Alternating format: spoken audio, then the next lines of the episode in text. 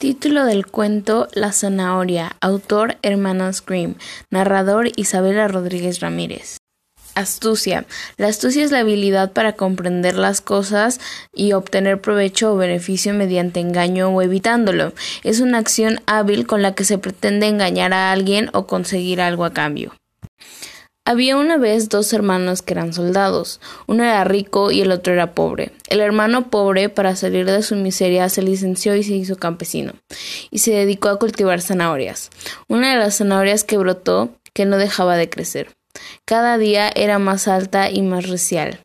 Al fin llegó a alcanzar un tamaño tan extraordinario que llenaba un carro.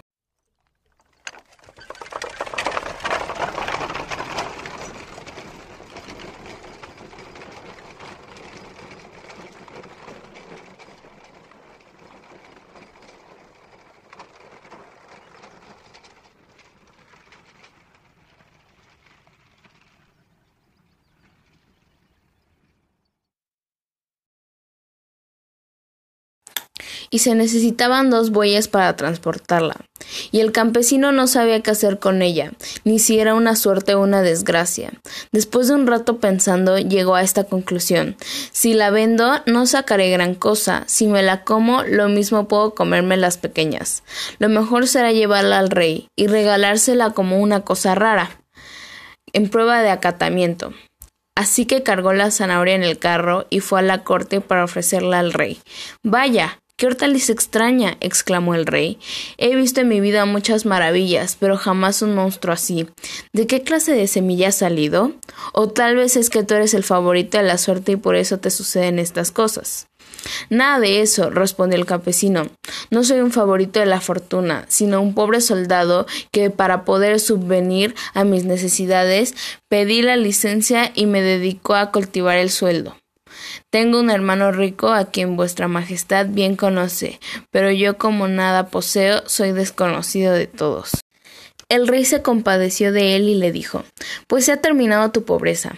Te daré lo que haga falta para que no seas menos que tu hermano.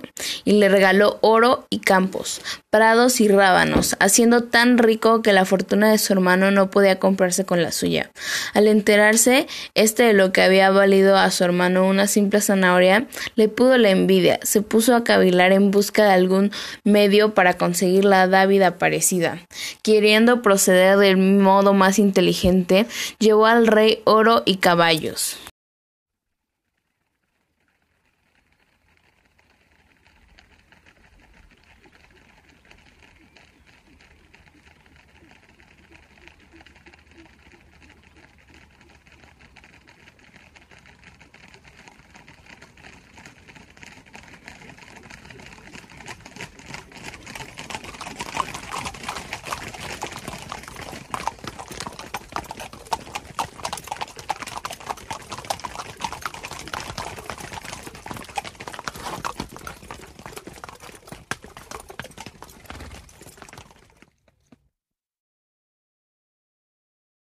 Pensando que le correspondería con regalos mucho más valiosos, pues a su hermano le había dado tanto por una zanahoria, que no le daría él a cambio de sus presentes?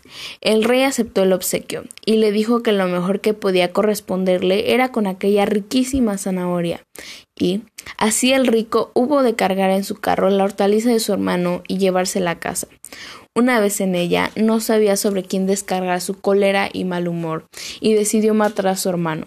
Contrató a unos asesinos para que le tendiesen una emboscada, y mientras tanto él fue en busca y le dijo Hermano, yo sé dónde hay un tesoro oculto.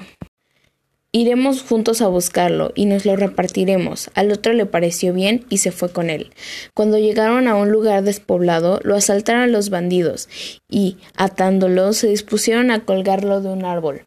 Pero en aquel momento se oyó a lo lejos un sonido de cascos de caballos y la voz de alguien que cantaba a grito pelado. Los bandidos se asustaron y salieron corriendo de allí, dejando a su prisionero metido en un saco que ataron a una rama.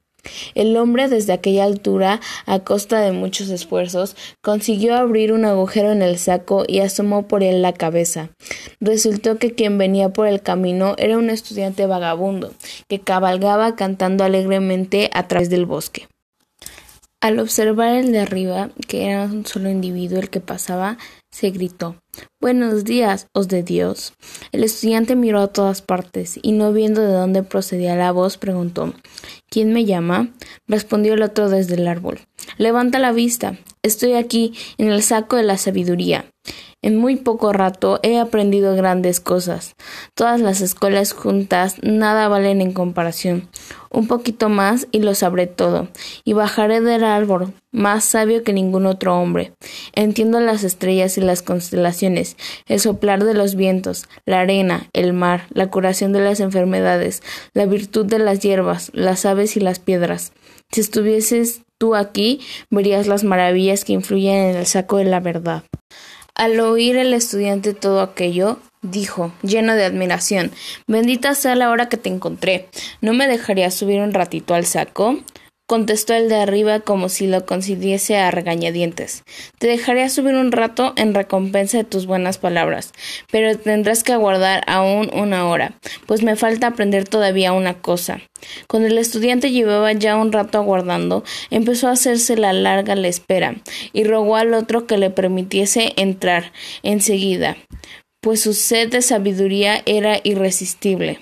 Entonces, el de arriba, como si concediese de mala gana, dijo Para que puedas salir del saco de la sabiduría, tienes que soltar la cuerda que lo sostiene, entonces te meterás tú.